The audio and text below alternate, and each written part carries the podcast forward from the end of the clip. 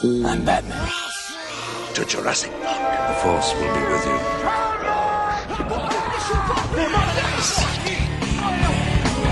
Pode,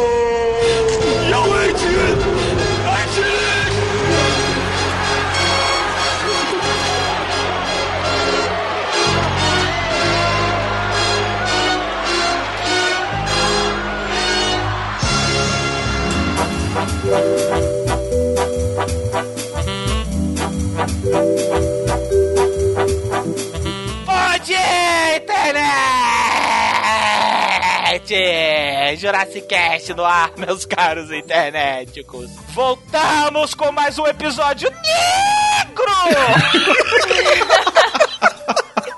Minha voz voltou ao normal, então agora eu tô aproveitando pra subir as oitavas. Eu não tava conseguindo antes. Este quem vos fala é o Calaveiro, está comigo aqui o Miote. Fala galera, teve uma vez que uma menina chegou pra mim e falou: Eu quero que você me ensine tudo. Caralho, Miote, sério isso? Quem foi? Não pode dizer. Certeza. Deixa pra lá, deixa pra lá.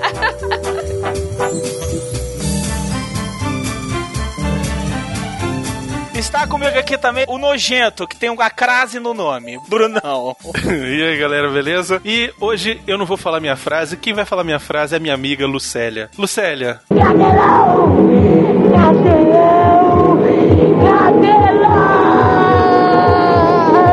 Cadê? Cadelão!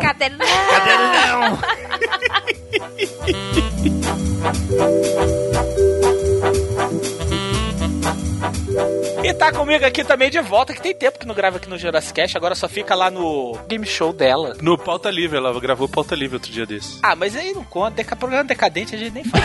É, pois é. Taiaiá. Boy nunca será a mesma coisa que contínuo. É verdade. Seu filho da puta. Filho da puta! Seu filho da Puta! É puta! Vocês já perceberam que o filho da puta desse filme tem um L depois do É Tem um L. é Puta. Puta.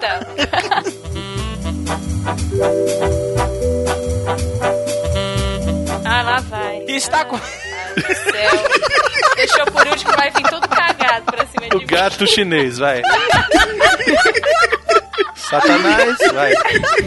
Sem sacanagem, ela fez igualzinho o Kiko. Sabe aquele episódio que o Kiko fala tanta merda no episódio? que aí o professor. Girafales levanta e ele fala: Ai meu Deus, lá vem ele." E tá comigo aqui também o bigode chinês. Primeiramente, olá maravilhosos. Segundamente, vai se fuder. E eu nunca deixo a minha mãe andar pra trás. Pois é, eu sempre seguro ela.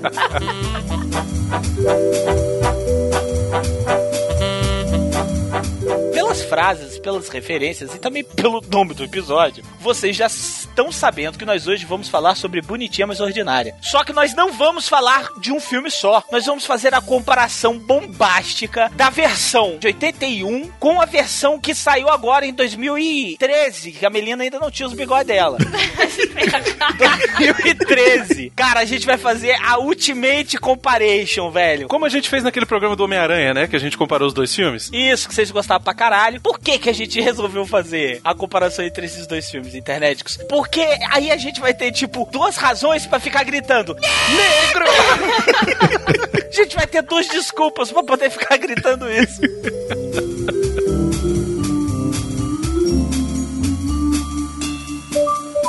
Vambora, vamos ver qual é o pior, qual é o melhor, velho. Vamos ver qual é a maior desgraça que já foi feita com o texto do Nelson Rodrigues. Mas antes, vamos pro recado Jaime. Aí depois a gente volta. Xinga muito aí nos comentários. Odeio comentário. Ai meu Deus, já vindo, vou ouvir. Lixo. É, lixo. Caio. Negro.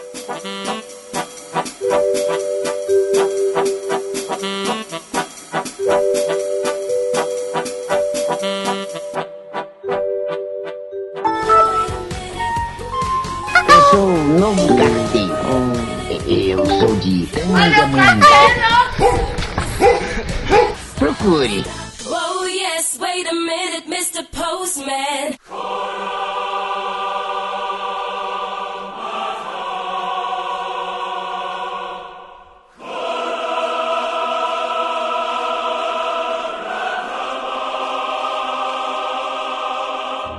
Olha a gente aqui pra dar os recadinhos do Jaiminho. Isso, bem rápido, bem, Bem rápido. rapidinho, JediCon 2014. Estaremos lá novamente, como ano passado. Eba, vai ser sensacional, hein, Miote, essa vez. A gente vai estar lá só filmando, brincando, fazendo essas coisas todas. Se quiserem conhecer a gente, apareçam lá, né? Mas a gente não vai dar palestra nenhuma. A gente só vai estar pelo, pelo GDCom mesmo, fazendo vídeo, fazendo um monte de coisa. Então a gente vai cobrir o evento. Se você estiver por ali, a gente conversa. Aparece no vídeo também. Faz uma piadinha. Faz guerra de sabre de luz. faz fantasiado. Eu lembro que teve aquele ouvinte nosso, que ele faz sabre de luz, lembra dele? Lembro. Ele falou que na próxima vez que eu fosse, ele ia fazer um pra mim. Ah, não, ele tem que fazer um pra mim também. Agora eu quero eu.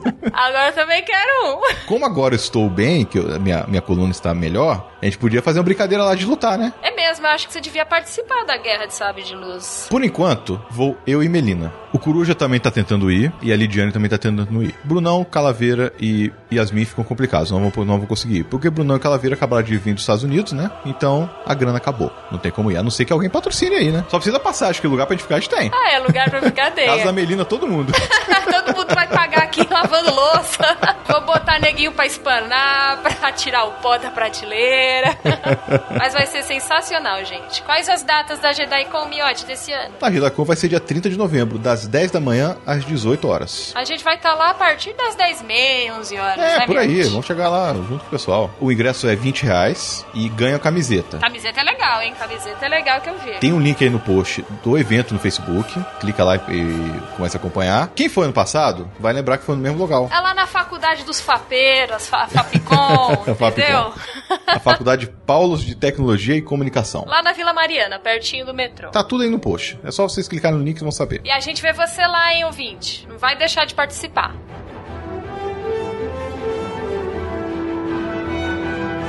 E Miote, essa camiseta sensacional do Tim Maia, tá, tá, tá vendendo pra caramba essa Tá daí, hein? sucesso de vendas, viu? Essa daí tá saindo bastante. Se você não comprou ainda, garanta a sua, viu? E além da camiseta do Tim Maia, não esqueça de dar uma olhadinha também nas outras camisetas Jurassic Cast lá do site fictioncorporation.com.br. Temos a camiseta do Italian Stallion, temos a Save Ferris, temos a própria logo do Jurassic Cash, temos a Red Sun, que é a do Superman da Rússia, né? Tem a Doctor Who, que é uma das mais vendidas até hoje. Tem a Sif Happens, que é aquela do Darth Vader cabisbaixo, né? Porque Sif Acontece, Happens, né? né? Essa eu acho sensacional. Tem outra que é a sensacional camisa do Monty Python. Muito boa, muito boa. E já voltou a nossa camiseta dos Thundercats. Nossa, legal. Ela tava sumida aí um tempo, né? Tava sumida, mas agora voltou. Conversei com o Alexandre esses dias e ele falou: vou voltar com a Thundercats. Tem muita gente pedindo aí. E leva caneca, e leva camiseta, e leva tudo lá na JediCon que a gente autografa, passa o batom, o Miote passa batom e dá beijinho na Eu caneca. vou passar botar na minha bunda e sento nela. As canecas Jurassic Cast estão à venda lá no site da Magic Box. Isso, tem a canecas do Monty Python também, que são quatro. Tem a caneca do Jurassic Cats, que é a mistura de Jurassic Cat com os Thundercats. Olha aí, já, já combina com a camiseta lá do, do Thundercats. Imagina você com as duas. Tem a DeLorean Abelina. E é isso aí, galera. Comprar as camisetas, ajudar a gente, porque o Natal tá chegando, né?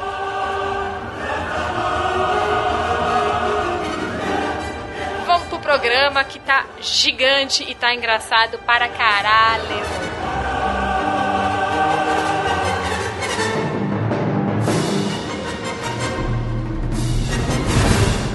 Você está ouvindo o Jurassic Cast. Não desgruda daí.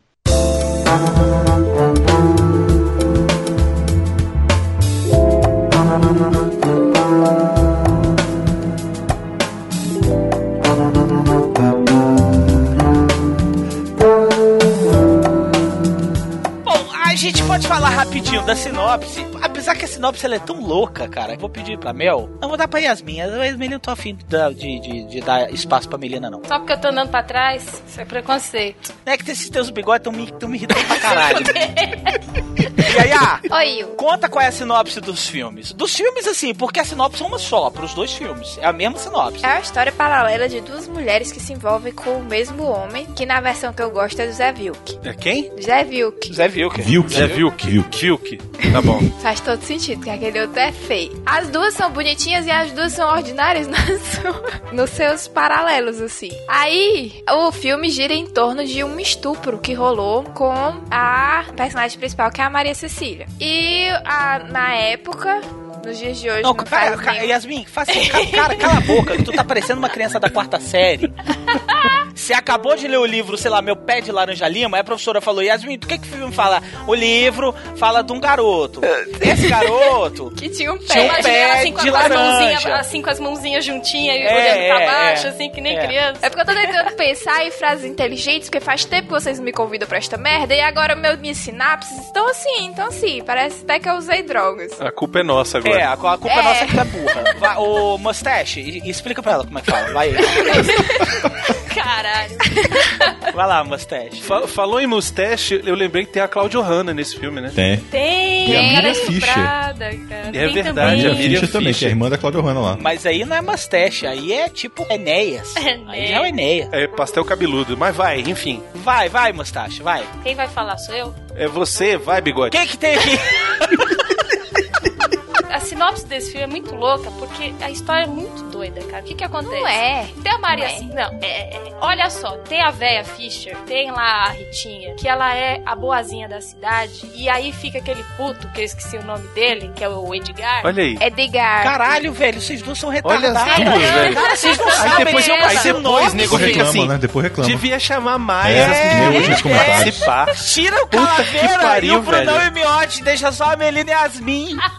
Eles acham que, cara, você que tá escrevendo isso, você não vai ficar com nenhuma delas duas por escrever esse tipo de coisa. Para de chupar o saco delas, não, de lamber, de puxar o saco delas.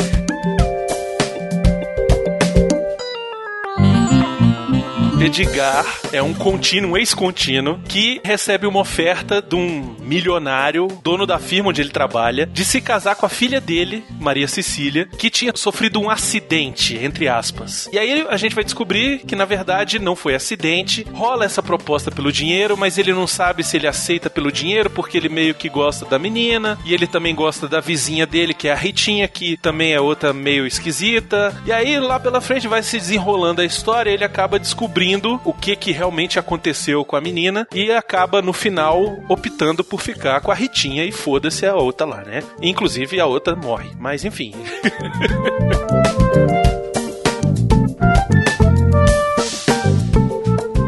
pelo Nelson Rodrigues, né? É de uma peça. E ele teve três versões. A primeira foi uma versão rodada em 1963, cara. Eu assisti hoje esse- essa versão. Você assistiu, Miotti? Assisti, É em preto e assisti, branco. é preto e branco. Eu já posso dizer, é a melhor de todas, viu? Melhor filmado, melhor fotografia e melhores atuações, viu? Muito melhor. Com certeza. Não, mas não tem Lucélia. Não tem, ele não é emblemático. O notório, que todo mundo conhece, ele foi feito em 80. E 80, cara, é a época da boca do lixo do cinema nacional. É, não, mas esse filme ele não é considerado da boca do lixo, até porque da boca do lixo era uma galera lá de São Paulo e tal. Não, não, eu sei, eu sei, mas é assim, é aquela época do cinema. Do cinema nacional, porno chanchada porno chanchada no talo. É, É. quando eu né? falo boca do lixo, não é o movimento. Tem o movimento de cineastas da boca do lixo, mas não tô falando do movimento. Eu me refiro assim, é 81, é a época que o cinema nacional tava completamente falido e os caras faziam cinema porque, velho, não tinha o que fazer, desde Era cá por todo mundo amor, era desempregado. por amor, né? Cara, por amor, por vontade, entendeu? Pela putaria.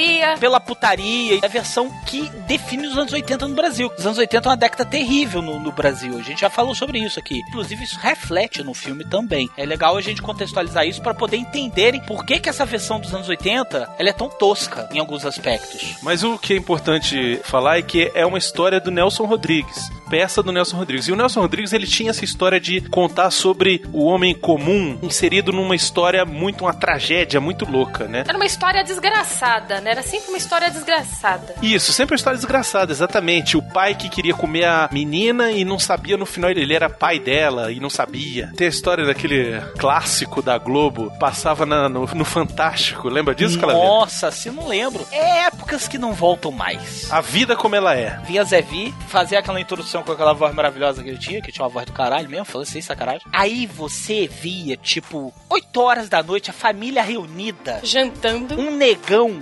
encarcando a Maite Proença, a Maite Proença D4 e o negão metendo na bunda dela, isso domingo, 8 horas da noite. E eu na sala, me debatendo assim, ó meu Deus, não posso nem bater o pé. É, é verdade, é verdade. Era mão no bolso mesmo. Era todo mundo. Começava pé, pé, pé, todo mundo blup, botar a mão no bolso. Pra passar a terceira marcha, botar em quinta.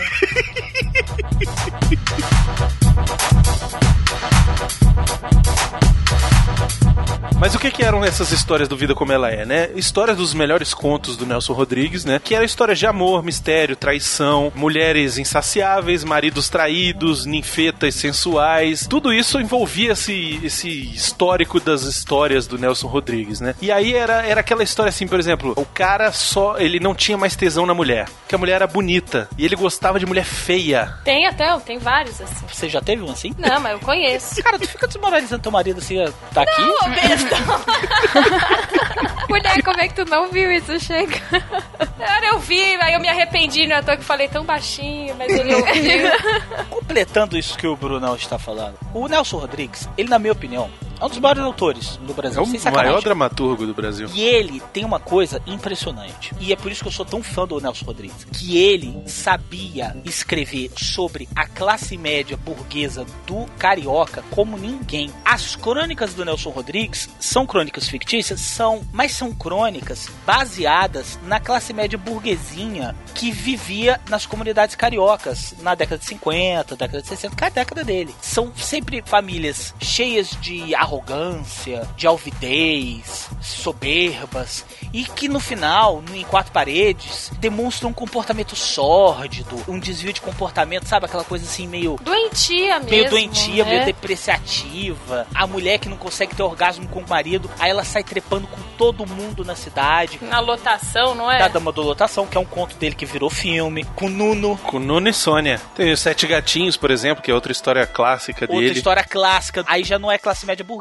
já é classe média baixa. Você vê que é a mesma coisa que transcende a questão do financeiro. Você vê famílias abastardas ou famílias pobres tem o mesmo tipo de canalice moral, por assim dizer. É isso que eu gosto tanto dos textos do Nelson Rodrigues, cara. Porque ele fala sobre uma sociedade brasileira que ninguém conhece. Que é aquela sociedade brasileira que acontece dentro da própria casa. Que muita gente acha absurdo. Não, isso não acontece. Não acontece, meu amigo. Acontece pra caralho. É teu vizinho, velho. É porque por lei eu não posso contar. Mas eu, como psicólogo, eu vivo as crônicas do Nelson Rodrigues todo dia. Olha aí, tá vendo? É muito mais comum do que vocês imaginam. Mas muito mais comum mesmo. Muito mais comum mesmo. Pra falar a verdade, eu acho que é mais difícil você não encontrar um personagem do Nelson Rodrigues num lar da família classe média burguesa brasileira do que você encontrar. Genial. Nelson Rodrigues é um cara genial. Só um detalhe pra versão de, de 63, o Edgar é feito pelo Jesse Valadão. Olha só que sensacional. Inclusive, ele dirige o filme, né? Ele faz o roteiro do filme. A produção dele e o roteiro é dele também. Pois é, fica a dica, tem no YouTube, quem quiser assistir também, 1963. Não, vou deixar, vou deixar no post aí. Vou deixar os três no post. Assista lembrando que ele não vai chegar perto da sordidez nível 1000 de 81. Assim, era outra época também, né? Não, não pode exagerar. Em 50 não podia ter a putaria do jeito que teve em 80, né? Não, mas nem tem tanta putaria. Tem nudez só. E, tipo, nudez em filme brasileiro, pelo amor de Deus. E é, tipo, nudez tranquila. Não é nudez ofensiva, nem nada do tipo. É nudez feminina só. Por exemplo, os textos do Nelson Rodrigues já são sórdidos por natureza, como o Bruno falou. E esse filme, ele pegou a sordidez do texto e multiplicou por, sei lá, pelo décimo Kaioken. Isso, nível 9000, cara. Eles conseguiram exagerar o que já era exagerado. O Nelson Rodrigues, ele tem uma série de livros que foram lançados aí já. Se você procurar, você acha. Inclusive os contos do A Vida Como Ela É estão reunidos numa coletânea só. Aquela série do Vestido da Noiva não era dele? Vestido de noiva. E fora as, as frases do Nelson Rodrigues que eram excelentes, né, cara? O Rui Castro, ele organizou para uma editora, Companhia das Letras, um volume das frases do Nelson Rodrigues, que eram as mil melhores frases do Nelson Rodrigues, chama Flor de Obsessão. E aí, cara, assim, eu vou falar algumas das frases que estão aqui, mas são, pô, muitas frases, tá? Negro! Essa tem, né? Não, essa não. Por que não? O dinheiro compra até amor sincero. Todas as vaias são boas, inclusive as más. O Marx é uma besta. O brasileiro é um feriado. Olha Tá só. certo, Caralho, é um poeta. velho. velho, o brasileiro é um feriado, velho. Puta que pariu, E é cara. dele também aquela célebre frase: Se a vida lhe der as costas, passe a mão na bunda dela. Um poeta. Mas sabe o que eu acho interessante? É que essas peças que ele escreveu, Vestido de Noiva, Anjo Negro, Sete Gatinhos, Beijo no Asfalto, porra, Bonitinha Mas Ordinária, Toda Nudez Será Castigada foram escritas até 1965, cara. A primeira peça dele é de 1941, cara. A Mulher Sem Pecado. Olha aí, já começava a falar do trem querendo. Os Sete Gatinhos, que é aquela putaria, é de 1958, cara. Não, não, mas é putaria a versão de 80. Cara, eu não sei, eu nu- nunca vi a peça. Tá ali, mas eu acho que sem o tanto filho da puta. A versão de 63 do, da Bonitinha, o filme não tem palavrão, mas na hora do filho da puta, rola o filho da puta. Ah, tem que ter, né? Então tinha. Tetinha, mas não tetinha. Tetinha. Tetinha também. Mas não tetinha no nível do, do Zé Vilker do Você é o filho da puta. E ele Seu sai, filho da aí ele volta e fala: Seu filho da puta. É, esse é único. Cara, é, esse é- velho, é o primeiro combo de palavrão que existe na Terra. O cara tem o com combo break, entendeu? Tipo, você é um filho da puta, seu filho da puta. Não podemos esquecer de Engraçadinha, seus pecados e seus amores. Cara, engraçadinho é muito bom, né, velho? Ah, os peitinhos de Engraçadinha.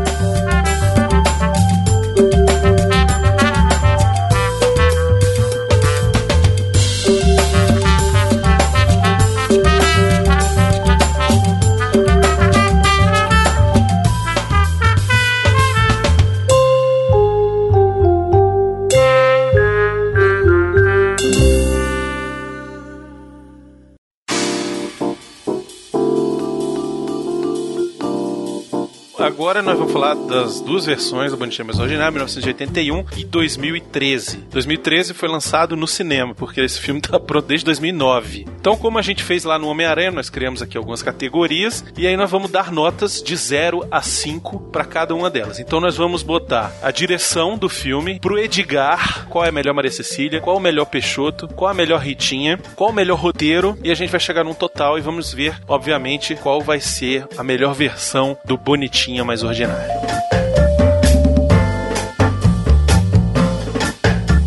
Diretor: Bryce Shedjak, de 1981, ou Moacir Góes? Vou te dizer que os dois são horrorosos. Bryce Shediak ainda consegue alguma coisinha ali e tal, arranca uma performance dos atores, consegue fazer um plano contra a luz e tal, mas o tal do Moacir Góes, velho, você me desculpa, cara, mas eu acho que você tá na carreira errada. O que é aquela câmera tremendo, cara? É câmera tremendo, é super close mal feito, uma câmera na mão sem precisar toda hora, uma montagem muito mal feita. Olha, o Moacir Góes, desculpa, cara, horroroso. O Bryce Shediak ainda consegue, tem algumas cenas mais icônicas, conseguiu criar ali algumas coisas, mas também tinha pouco recurso. Eu acho que ele conseguiu até fazer mais do que poderia, eu acho, né? Com o que ele tinha ali. Pro de 1981 pro Bryce Shediak, eu vou dar nota 1 pra não ser Pra não ser escroto. escroto,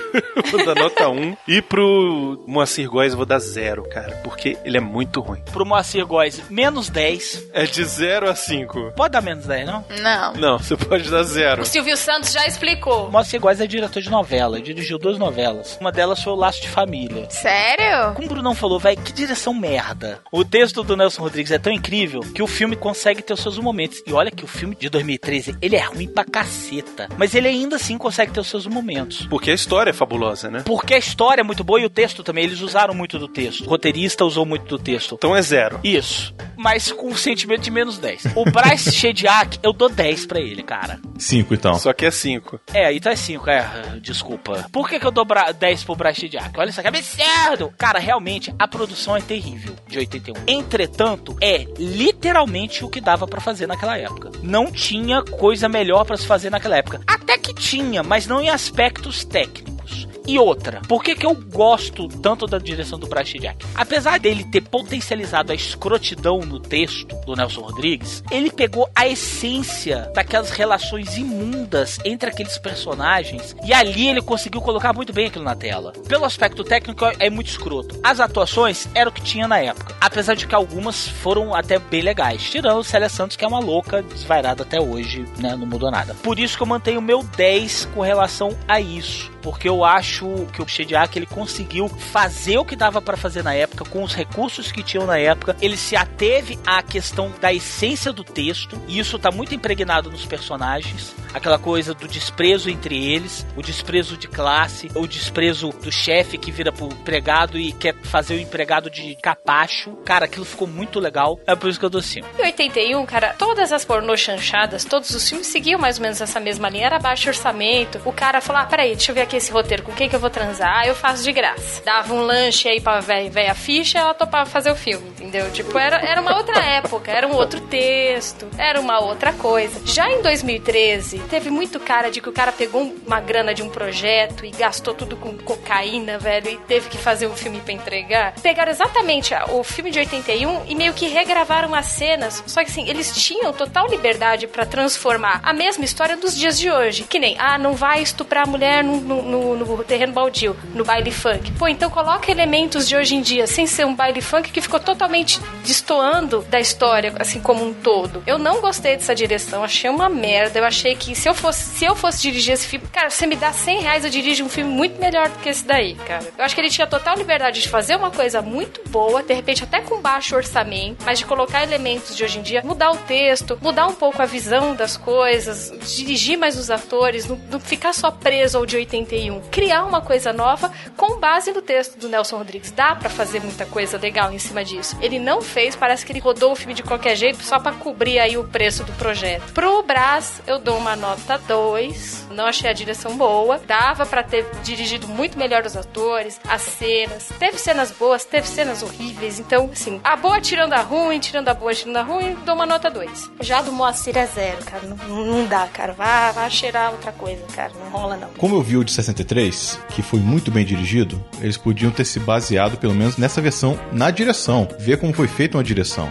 O próprio Shediak assistiu o filme antigo só pra ver como é que foi feito, né? Como é foi as tomadas de, de câmera, não aqueles cortes secos do nada. Isso eu achei horrível no filme. Eu só gostei de uma cena que ele fez, que foi bem feita, que foi a hora do estupro mesmo. As três cenas que eu achei muito boas. O resto do filme, para mim, foi uma merda a direção dele. Com isso, eu dou também dois para ele. E pro outro, dou zero, sem dúvida, que não, não dá. Eu discordo de você, meu, de um certo ponto, porque assim, cada diretor quer colocar a sua marca no filme. Ele não vai ficar assistindo o filme e falar, cara, vamos copiar essa cena. Tem até diretor que faz isso. Mas não é copiar, é se basear. É porque assim, na década de 60, o contexto social era um. Nos anos 80, o contexto social era completamente diferente. A Melina disse muito bem isso. Nos anos 80, a gente, tá, a gente tava saindo da era das porno chanchadas, cara, que tomaram conta do cinema nacional da década de 70 inteira. O Bonitinho Mais Ordinário de 81, cara, ele passa raspando numa porno chanchada. Ele só não é uma porno chanchada porque ele tem o texto do Nelson Rodrigues. Então, assim, é o contexto completamente diferente. Os anos 80 do cinema era muito exploitation, por assim dizer. Era exagerado, muito sexo, muita bunda, muito palavrão.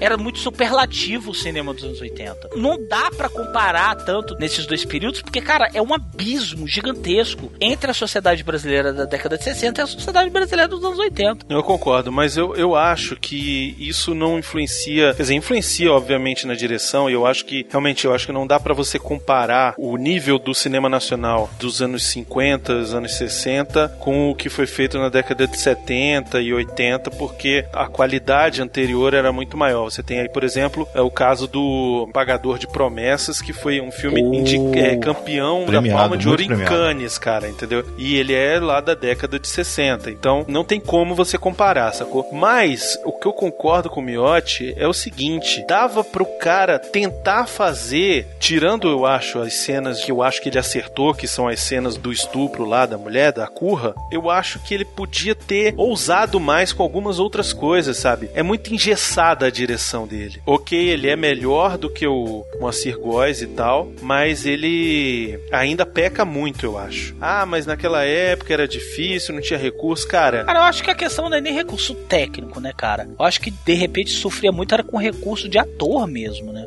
O Moacir Góes, que é o de 2013, eu achei que eu tava vendo o TCC de alguém, juro por Deus. é verdade. Porque tem umas paradas lá que eu passei por isso na faculdade de publicidade.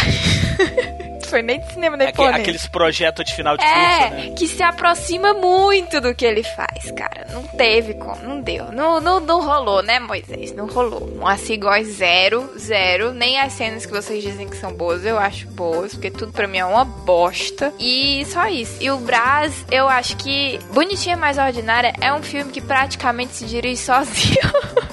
Porque ele é ó com cu de tão fantástico que é. Mas eu acho que ele fez um bom trabalho de verdade. E eu acho que pelo menos ele se esforçou em, em tipo, ambiente telespectador. Tinha lá um contraplongê, tinha um zoom lá na varanda, tinha o pai da Lucélia olhando com um olhar contemplativo sobre o horizonte, entendeu? Ele faz esse esforço de ambientar a galera. O Moacir não faz. O Moacir entrega a Deus. Diz assim, é... Velho, a montagem do filme do Moacir é. É uma bosta. É uma bosta, velho. Dá vontade de morrer, cara, sério. 4 pro Brass e 0. Olha. Eu, eu gostei, sério mesmo, eu gostei. Eu gosto de- do cinema trash, eu, eu admiro muito o cinema brasileiro daquela época, com todos os seus prós e todos os seus contras. E é uma questão a se analisar, aprender e admirar, eu acho. Moacir não, Moacir, meu filho, você não conseguiu. E é zero no seu coraçãozinho juvenil.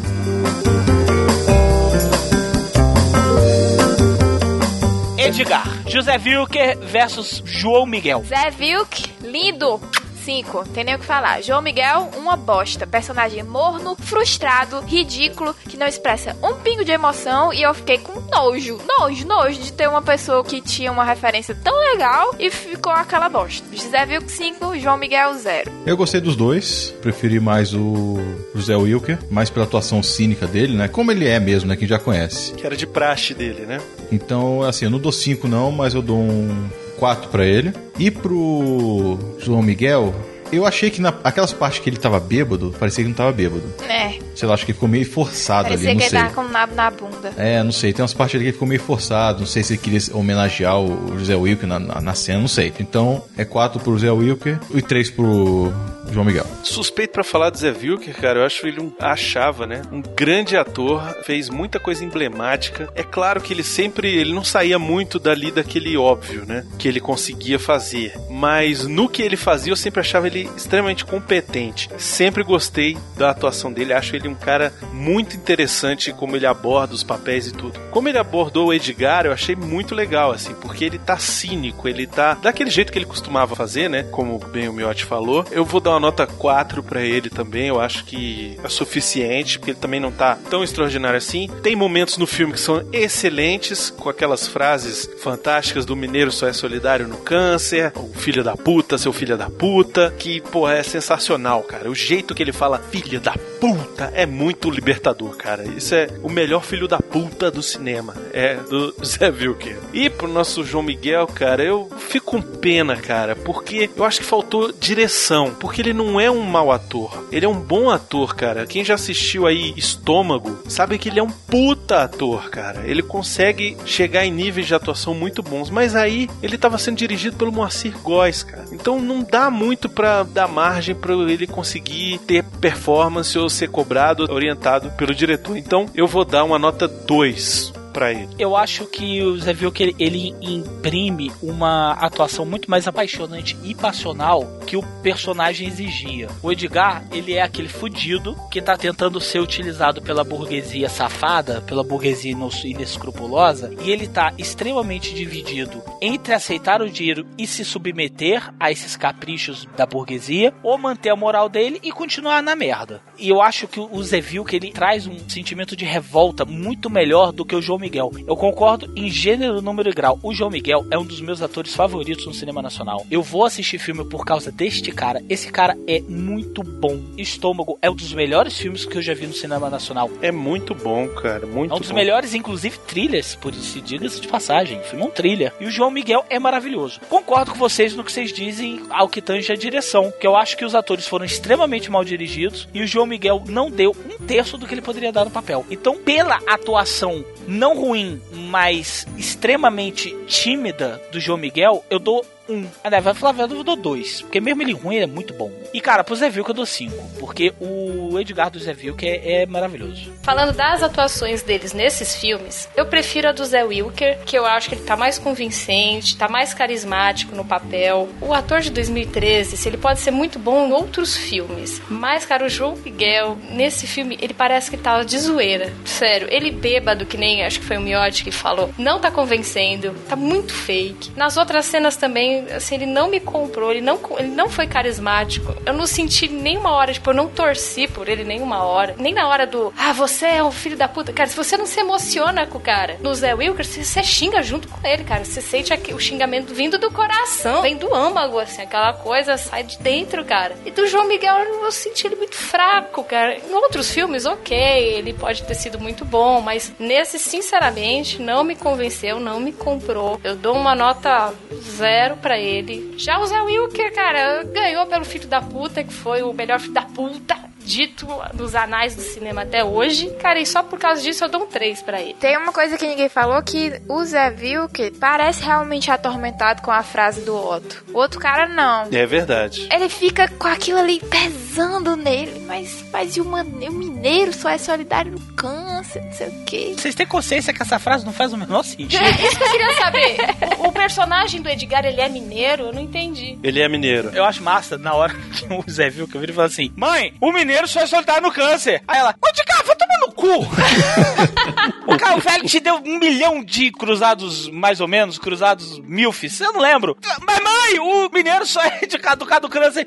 Porra, cara. Foda-se, caralho. Vamos descontar esse dinheiro. A gente tá numa merda aqui, você tá tomando banho de caneca. Inclusive, ele fala isso no, no filme, né? Do mineiro só é solidário no câncer. Na verdade, ele tá falando que não é o mineiro, né? Não é exatamente só o mineiro e tal. O Nelson Rodrigues, na verdade, quando ele escreveu essa parada, ele tava querendo zoar, era o Otto Lara Rezende que tinha falado essa frase. E ele era amigo do Otto Lara Rezende, sacou? Que era um jornalista, escritor e tal, que escreveu uma hora, sei lá, estavam no bar e o cara falou essa merda. E o Nelson Rodrigues achou fantástico, velho. Aí ele falou: Nossa, eu gostei tanto dessa frase que eu vou falar ela 57 vezes do filme. Mas na verdade, o que, que essa frase ela quer dizer no fundo, né? Ela quer dizer que o ser humano, né? O brasileiro, na verdade, eu acho que é o brasileiro. É brasileiro, sim. Ele vai fazer de tudo pra levar vantagem, cara. Ele só é solidário no câncer no sentido de, cara, ele só vai ser solidário quando ele vê que o outro não tem a mais remota chance de sobreviver. Exato, exato. Então, é aquele negócio, eu vou te oferecer aqui um milhão, ó, pra você casar com a menina, mesmo você não amando ela, não conhecendo ela, só pelo dinheiro, você casa? Demais, na hora. Eu só sou solidário com alguém no câncer, bicho. Eu quero é dinheiro. É isso que ele tá dizendo. Lucélia Santos contra Letícia Colim. Até hoje eu me pergunto que caralhos elegeram Lucélia Santos pra atuar em alguma coisa. Cara, eu nunca vi uma atriz mais louca que a Lucélia Santos. O único papel que a Lucélia Santos não tá uma completa desequilibrada é no Escravizaura. Tem um filme dela. Luz del Fuego. Luz del Fuego. Caralho, Bruno, tá devendo meus pensamentos, é? Não, velho, porque eu sei que você só pode estar falando de Luz del Fuego. Luz del Fuego, inclusive, é a tia do Vivaco, gente. Sabe o Vivaco do Cidade Gamer que participou aqui? A avó dele é a Luz del Fuego. A avó não, a tia-avó. Tia-avó, uma coisa assim. Isso explica muita coisa. Explica. E nesse filme do Luz del Fuego, a Lucélia Santos, ela tá esturricada de sol, então ela tá mega morena. E ela tá magrinha. E ela tá tão canastrona, cara. Por que, que eu tô falando isso? Porque ela faz o mesmo papel escroto em todo filme que ela participou dessa época, cara. Esse Luz del Fuego é horrível. Tanto quanto Bonitinha Mais Ordinária. Ela, no Bonitinha Mais Ordinária, ela tá tão cafona. E não é cafona, mas assim, ela tá tão canastrona, cara. O que que deve ter acontecido? O diretor europeu falou assim, ó, a Mary Cecília é meio maluca. Aí o que que Lucélia fez? Lucélia, como é uma mestra da dramaturgia, ela foi cruzou os olhinhos. Ela tá vesguinha o filme inteiro. ela cruzou os olhinhos. Ela maluca, que é o cara de maluca, o quê? Cruzou os olhinhos. Cruzou. Que a Lucélia Santos é mesmo. Cruzou os olhinhos. Aí ela fica, ela fica assim. Papai? Papai? Edgar? Você quer entrar no meu quarto, Edgar? Não, Lucélia, porra. Não fode. Não vou entrar nessa merda. Tá o cara de maluca do caralho. Ela. Edgar, você quer ver os meus ursinhos? Gente, é assim. É ridículo, cara. A, a história da personagem, a Maria Cecília, era pra ser uma personagem pura. Você só vai descobrir que ela é uma vagabunda desvairada no final do filme. Que é aí que vem o plot twist. O filme tem um plot twist. Que você acha que ela foi estuprada, aí tu fala, caralho, que foda, garota meiga, boazinha, o único ser humano decente nesse mar de imundície. Aí o cara me pega a Lucélia Santos com os olhos em vesguim e começa a falar, cara, como se ela tivesse, sei lá, levado um tiro na cabeça e ficou tipo. Caralho. Caraca, Rodrigo. Puta merda. Tu vai pro inferno mesmo, bicho. Agora eu comprovei. Tem umas horas que ela fica assim, ei, é, é coisa que você quer? Você quer pegar minha pepeca? Assim, sabe? É uma coisa tão retardada, cara, mas assim, me dá uma vergonha alheia nas cenas da Lucélia Santos, que eu não estou zoando, cara. É uma vergonha alheia terrível. Aí você pensa assim, você viu o filme, aí tu fala assim, cara, ninguém nunca vai fazer pior que Lucélia Santos. Mas vocês não conheciam Letícia Colim. Letícia Colim é uma loura que deve ser uma das coisas mais lindas que já apareceu na televisão, cara. Ela é muito bonita, essa menina. Ela é de 89. Quer dizer, a gente pode falar que vai comer ela com requintes de crueldade, que não tem problema. Tem 24 anos. Ela já fez muita merda, pra variar, na televisão, no cinema. Acho que ela fez só bonitinha. Ela fez o do Paulo, Paulo Coelho agora. Eu já falei que ela é linda. Ela é muito linda. Ela é um tesão. Ela, ela fotografa bem. Ela tem um sorriso inocente de menina de. Na verdade, ela tem um sorriso de que sobe no morro pra trepar com um traficante. Mas enfim, ela tem um sorriso maneiro que prestou o personagem. Sacou burguesinha carioca? Cara, eu acho muito gata essa garota. Sério. Eu acho ela maravilhosa de linda. Só que, meu irmão, pega a Lucélia ao estilo e multiplica isso por um milhão. É a Letícia Colim. Cara, mas ela tá ruim. Se a Lucélia Santos conseguiu transformar a Maria Cecília numa mongoloide, a Letícia Colim conseguiu transformar a Maria Cecília no Forrest Gump. No Rayman. No Rayman. Pronto, no Rayman. Porque, cara, tá muito ruim. Notas: 0 e 0 porque são duas péssimas atrizes, pelo menos nos filmes respectivos, e são duas péssimas atuações, na minha opinião, são terríveis. A Letícia Colim, eu achei que ela, na foto, assim, na escalação, ela foi realmente bem escalada, porque ela tem cara mesmo de menina retardada, daquelas patricinhas da malhação. Só que atuando, desculpa, cara, o texto não encaixou, ela não tentou modificar nada, ela tentou ser uma Lucélia dos anos 2000 que deu errado, cara. Ela ficou mais retardada do que chave de cadeia que é realmente o personagem, que é realmente aquilo que o personagem quer mostrar. E já a Lucélia, cara, ela também não é boa, mas ela é a chave de cadeia. Cara. Você olha no olhar dela, você fala, tá errado, essa mulher tá errada. Essa mulher tem merda e vou fugir dessa mulher. Peixoto foge dessa mulher. É a melhor gritaria do cinema, cara. Ninguém grita como Lucélia. Então, minhas notas pra Lucélia: nota 3, pela gritaria que eu senti o meu ouvido estremecer quando ela gritou. E dou um pra Colin porque ela é bonita. Só por causa disso. E porque ela tem bons comentários no filme. Letícia Colim é bonita, mas é falsa. Ela tá te devendo dinheiro? Não, ela cara. falou mal de você na festinha. Fala aí. Eu sei beijar? Eu sei que. Você acha que eu sei beijar? Minha filha, não, pelo amor de Deus, com a Lucélia, pelo menos você rola um suspense. Você acha que ela é inocente de verdade. Até uns 35% do filme você acha que ela é inocente de verdade. Letícia, olhei pra cara dela e senti rapariga. Rapariga forte. E é isso. Não vendeu, não convenceu. Realmente ela, ela é mais agradável ao olhar? É. Ela é menos maluca? É. De fato é. Mas ela é ruim, ruim, ruim que dói. Lucélia, eu dou 3 pela originalidade, pelas frases chaves que ela teve durante o filme, por ela ao menos tentar. Porque a Letícia eu acho que ela nem tentou. Talvez seja por causa do diretor mesmo. Ou porque ela seja ruim mesmo. Não sei, não vi outras coisas com ela. Letícia eu dou 1 um pelos peitinhos e Lucélia eu dou 3 pela originalidade. Lucélia, só pelo negro, eu dou 3. A outra menina bonitinha, mas como a Yasmin falou, muito falsa. Nem na hora que ela chega pro cara, ai, meu beijo é bom, meu beijo é bom, puta merda, ali não deu. Não dava nem tesão do que ela tava falando ali. Não, mas eu fiquei com tesão do caralho. ah, que eu ela não, vê... não consegui não. Aí eu fiquei que ela vira e fala assim, eu sei beijar de língua. Aí eu, uh, garoto. Ainda mais sabendo quem é. Nossa, eu velhinho, meu irmão, ali foi. Então, a Lucélia pode ser aquele negócio todo que ela é maluca, né? Que todo mundo sabe que ela é, mas eu dou um 3 pra ela. E a Letícia é zero. Vocês já falaram muito do que eu penso aí. Letícia Colim, horrorosa, caricata demais. Tudo é caricato dela na atuação dela. Eu vou dar um pra ela por conta da beleza física dela, porque é impecável. A menina é linda, maravilhosa, é tesuda, mas, cara, é só isso. Porque na hora que ela vai abrir a boca, ela parece uma retardada falando. Eu acho que pode ter sido por culpa da falta de direção do Moacir Góes. De repente ela precisava de alguém pra ajudar. Acho que a culpa não é só dela. Lucélia, cara, é um papel emblemático dela. Essas cenas onde ela paga de loucona e grita e berra e não sei o que, é tão ruim, é tão ruim que dá a volta e fica bom. Ela tem uns negócios de ficar infantilizada a voz assim. Ah, não sei o que.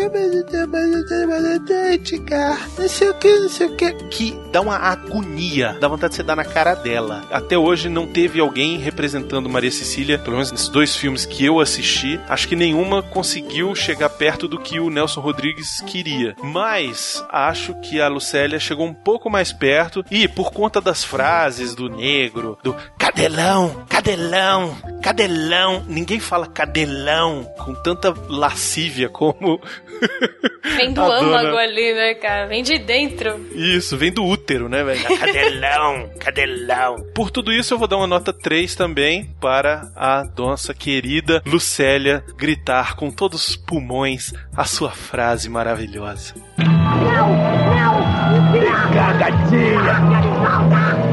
Papai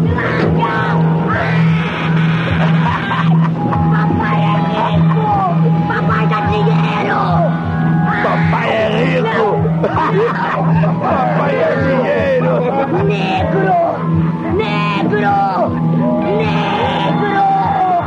Posso mudar minha nota? Pode. Eu continuo com zero com a Lucélia. E pra Letícia eu vou dar cinco. Porque, pô, gostosa do caralho essa guria, velho. Ai, velho, não vale. Eu tô vendo a cena da curra, meu irmão, que peitinho. esse Vale, peitinho. cara. Você, você ficou vendo o vídeo aí e mudou a nota. Não vale. Ó, deixa de ser ciumada.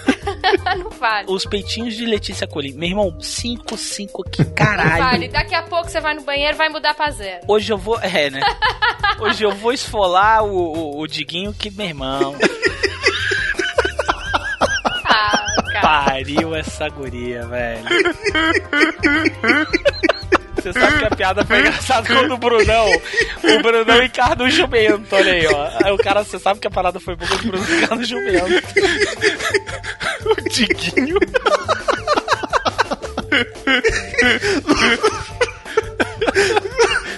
Que filha da puta. Internéticos, manjem o silêncio de ciúme da menina, olha só. Ah, cara, não vale. Daqui a pouco você vai no banheiro e vai. Ah, não, é zero. Ó, zero. você tá pensando, você tá dando nota com outra coisa, velho. Cabeça de baixo. Cara, nunca levará um zero esses peitinhos de Letícia Colim.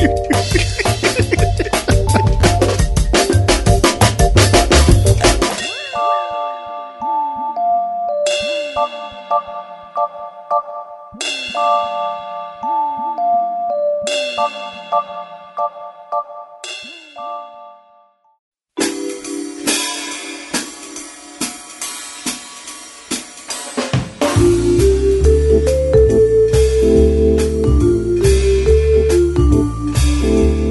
Seguinte, galera, a Yasmin precisou sair, teve um problema familiar. Então, a partir de agora, a gente vai contar só a nota de quem ficou. Eu, Calaveira, Miote e Bigode. Vamos para as notas do Peixoto. Esse filho de uma. Eu gosto muito do Leon Góes. Inclusive, ele fez outras obras do Nelson Rodrigues. Ele fez muito a vida como ela é. A vida como ela é, cara, ele fazia direto. Ele era o corno. Ele era o cara que não comia a mulher porque a mulher era bonita. E eu acho que o Peixoto dele ficou muito melhor do que o do Milton Moraes. Inclusive, tem algum Peixoto ouvinte aí? Se tiver, cara, eu sinto muito, mas você tem o nome de um dos personagens mais patéticos escritos na dramaturgia brasileira. Verdade. Ele é um loser. É o aspecto do loser total. O Peixoto, ele é o borra-botas. E não é Doutor Peixoto, não, é Peixoto. Peixoto. o personagem do Peixoto, ele é pra ser aquele cara que, tipo assim, entregou a moral, ele se vendeu. O Peixoto era um Edgar. Era o Edgar que foi solidário só no câncer. Isso, que se vendeu. Ele viu uma oportunidade de ganhar dinheiro, de ficar rico, Engoliu, né? E foi. e engoliu. A mulher dele trai ele na cara dele. E ele acha massa. Não, não acha massa porra nenhuma. Acha, ele não reclama. Não, reclama. Ele chega em reclama. casa, acha reclamou, massa. Ele reclama, na reclama minha e falou, casa porra, não. na minha casa não, na minha casa cama não, vai fuder foda lá fora. Aí a mulher ainda manda o cara calar a boca. A mulher, na verdade, ela tá chorando porque o namorado terminou com ela. O amante diz que vai casar. É, o amante diz que vai casar, e aí ela começa, tipo, a agredir o Peixoto. Isso é muito Nelson Rodrigues, velho. E é muito bom isso aí. É muito maneiro. Ele é o completo cretino, cara. Ele é o ser humano mais merda que pode existir. E o Peixoto do Leon Góes, eu acho que ficou muito bom. Porque o Leon Góes, ele faz uma cara de merda, sabe? Ele tem um aspecto, assim, de bosta, sabe? Aquele ser humano, velho, tu não vale o que o gato enterra. Sabe aquele tipo de ser humano, assim, cara? Tu tem dinheiro, mas, velho, sabe? Tu, tu desaparecesse da face da terra, o mundo se tornaria um lugar melhor. Tão pessoa tão merda que você é. O Leon Góes, eu acho que ele fez bem esse papel. Já o Milton Moraes, ok. Mas eu acho que o do Leon Góes ficou bem melhor. Então a nota, eu dou 4 pro Leon Góes e eu dou 2 pro Milton Moraes. Acho que mais por causa da direção mesmo de atores nesse filme, eu não gostei muito do Leon, não. Também achei ele meio forçado. Até nessa parte que você falou com a mulher dele, achei muito melhor do Milton Moraes lá. Ele, o Milton Moraes tava mais cínico. O Leon tava, parecia que tava meio no ali naquela hora. Faltou direção ali pra ele. Então eu ainda prefiro o Milton Moraes. Eu achei até mais ator também. Então eu dou 3 pro Milton Moraes e 1 para o Leon. Acho que nesse sentido que você falou, o Calaveira dele se sentir arrependido de ter aceitado entrar nessa merda toda, dele ter sido um Edgar, um cara um pouco mais. não puro, assim, mas com um pouco mais de ética na vida e ter visto a, a merda toda que ele aceitou fazer, eu gostei mais do Leon. No final, assim, dele, ele se mostrou um pouco mais arrependido. Assim, ele foi realmente um bom filho da puta. Eu acho que uma das poucas atuações que eu tenha comprado, que eu tenha, assim, de certa forma, me af- me afeiçoado ao personagem, mas não foi tão bom quanto o Milton. Eu achei que o Milton ele tem aquela cara mais de cafajeste, sabe? Tipo, daquela coisa mais, mais filho da puta, não ligo pra nada, só penso no, no dinheiro mesmo. E foda-se se uma minha mulher tá me traindo na minha cara, o que eu quero saber. Ele, ele tá cumprindo um contrato. Meio que eu sinto que aquele casamento é um trabalho. Já que ele não trabalha, o casamento dele é um trabalho. Então ele leva ali daquele jeito, recebe a, a grana do sogro, mora de graça, come de graça e fica naquela boa, sabe? Eu prefiro a atuação do Milton Moraes, como eu- o Peixoto de 81. Pra ele eu dou uma nota 3, que realmente eu fiquei com nojo dele, cara. Eu tenho um nojo desse homem, cara. E ele é cebado, ele- sei lá, ele tem problema de cutis. E já o outro, né, o Leon, eu dou uma nota 2, porque assim, ele foi um bom filho da puta, mas no final ele se mostrou arrependido. Eu comprei o arrependimento dele. Não gostei da cena final do assassinato. Gostei muito mais do primeiro. Então o Milton teve aí a nota alta por causa disso. Mas levou um 2, que me comprou assim algumas horas. Gostei ali de, de algumas aparições dele. Tá longe de, de ter me cativado. Mas do contexto, levou um 2. O Peixoto do Leon, eu acho que ele é um cara que não tem cara de safado, de cafajeste, de bandido. E o Peixoto, cara, ele é o é o que a, a Melina falou, que ele é o Edgar que se vendeu. Sei lá, ele, ele é muito cara de bom moço, sabe assim? Ele tem cara de herói. Eu não, não vejo ele como um vilão, sacou? Mas o Peixoto, vocês acham que é um vilão? Eu acho que ele é um vilão sim, cara, porque ele foi, ele é um covarde esse cara. Ele se apaixonou pela Maria Cecília e fez tudo que ela queria, levou ela pra ser currada e o escambau, não fez nada, a mulher em cima dele, o cara e no final ele vai lá e mata ela. Acho que ele é um, É um cuzão. Exatamente, é um cuzão. O Leon Góes, ele tem mais cara de bom moço, sei lá. Eu acho que é por isso que ele me comprou no arrependimento na hora que ele chega pra salvar o Edgar. Eu acho que foi por essa cara aí de, de cão arrependido que ele De tem. cão arrependido. É, pode ser também. Mas enfim, eu não acho ele que ele atuou mal. Eu gosto da atuação dele, eu vou dar uma nota 3. Agora, pro Milton Moraes, eu vou dar uma nota 4. Simplesmente pelo fato dele falar a palavra contínuo da forma mais escrota possível. Contínuo. Contínuo. Sem contexto nenhum.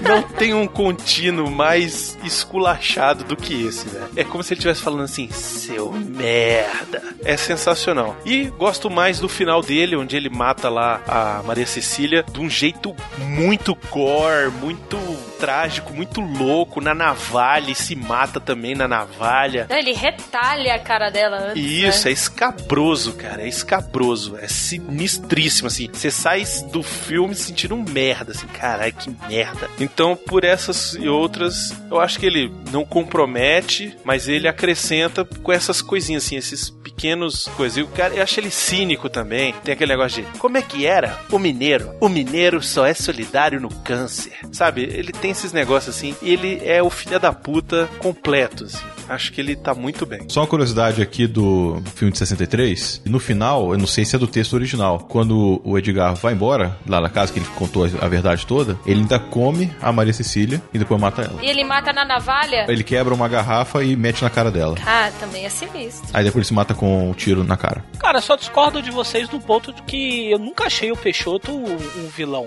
Eu acho ele um merda, é um fracassado. Ele vestiu exatamente aquilo ali, velho. Então é um sujeito que tem valor nenhum, nem como homem, nem como ser humano.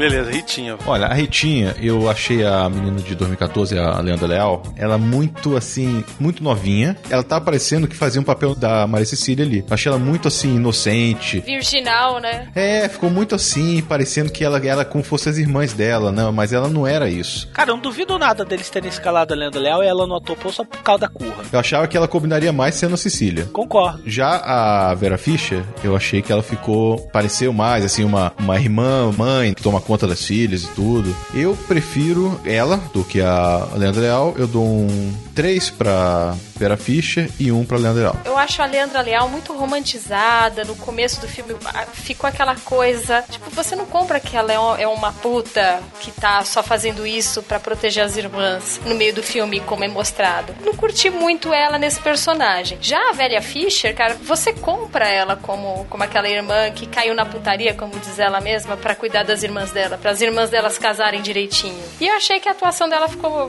mais legal. Assim, as duas não me cativaram. Mas acho que a velha Fischer me, me conquistou mais, tomando banho pelada de canequinha, aquela cena lá do, do mendigo. Eu também quero! Ah, ela tem uma cara de assustada, cara, que eu acho que ela não tava esperando aquele mendigo sair do nada. Eu gostei mais das cenas da, da velha Fischer, vou dar um 4 pra ela, pela cara de, de doida que ela tem. E vou dar um 3 pra Leandra Leal, porque eu achei que ela ficou muito romantizada, que ela, ela deveria ser um pouco mais ordinária ali no- na hora da revelação, na hora que ela conta mesmo quem ela é, e no final do filme que ela não precisa mais ter a máscara de boazinha, ela deveria ter, ter se aberto mais no personagem. Eu acho que a Vera Fischer foi melhor. Eu acho que ela atua até legal. Nunca gostei da Vera Fischer. Nunca achei a Vera Fischer grandes coisas como atriz. Eu acho que ela tá muito bem no papel, assim. Ela tá toda virginal, entendeu? E é aquela pessoa que, meu irmão, entrou na putaria pra não deixar a mãe andar de, de, de ré, velho. Ela mesma fala. Ela. Minha mãe anda de ré. Aí eu fico de gar. Hein? É o Michael Jackson, é? Qual o problema? Não pesquei. Tipo, a garota precisou tocar a vida de algum jeito. É um personagem interessantíssimo dela. Porque é aquela vítima das circunstâncias. Ela sim, a Ritinha sim é uma vítima. A mãe era. trabalhava nos Correios, foi acusada injustamente. E aí ela vai, pô, tentar salvar o pescoço da mãe, porque a mãe entra numa crise depressiva absurda, porque ela tinha 40 anos de correio, sei lá, uma coisa assim, ia se aposentar e os caras demitiram ela com justa causa, e então ela perdeu os benefícios todos da empresa. Tá numa merda desgraçada, teve um surto psicótico, não conseguiu sair, e ela se viu uma mãe doente, irmãs adolescentes, tendo que sustentar a casa. Não tinha curso nenhum, não tinha nenhum tipo de capacitação profissional, o secretariado não, não ia dar dinheiro pra porra nenhuma, e falou assim: eu vou dar essa buceta, o que eu tenho. Eu vou cair na putaria. Vera Fischer eu dou um 4 e pra Leandra Leal eu dou um 3. Não, 2. 2, 2 porque a Leandra Leal não teve ficou mó nada a ver nesse filme. Ficou, cara. E mesmo depois da revelação, que você vê que a máscara das duas cai, a Leandra ainda ficou naquele coisa de ai, não me toque, ai, sou virgem. Já a Vera Fischer, não, não, dou. Ó, Edgar, é o seguinte, dou a buceta mesmo, é isso aqui. E depois ela muda um pouquinho a postura dela no filme. Pouco, mas ela muda. Isso que eu gostei da essa nuance, né? No de 80, o Edgar fica colocando a Ritinha no pedestal e isso irritou ela pra caramba. Ela falou, cara, eu não sou santa não, eu sou puta. Ele, ah, para, não, não, eu dou o culpo dinheiro. Aí ele fica chocado, fica com raiva, todo moralista. Mas depois ele acaba vendo que a moral dele Também não é lá essas coisas. não é lá essas coisas, ele acaba fugindo com ela, eles terminam felizes e fudidos para sempre. Não, e até ele muda de ideia quando ela conta a história de por que, que ela virou prostituta, né? Eu acho que não existe melhor pessoa pra interpretar uma puta do que a Vera Fischer. Ela ganha um 4 realmente, a interpretação dela de prostituta é ótima. Mas eu acho ela muito ruim, cara. Assim, ela é muito dura, ela não tem interpretação nenhuma. Ela tá sendo Vera Fischer ali. Mas casou com o papel e casou com o personagem, casou com as atuações dos outros e tudo. E eu acho que tinha mais direção do Shediak. No caso da Leandra Leal, eu acho que ela ainda é a única pessoa desse elenco que tenta atuar um pouquinho melhor. Eu vou dar uma nota 3 pra ela, porque ela ainda é uma ótima atriz. Ela ainda tenta, na hora lá que ela tá lá no cemitério com o Edgar e se abre pra ele, desabafa e chora. Assim, você vê que ela tava sentindo aquilo ali mesmo, sacou? Mas realmente eu acho que às vezes a atuação dela ainda é um pouquinho meio mais ou menos. Mas mesmo assim eu gosto, acho bacana.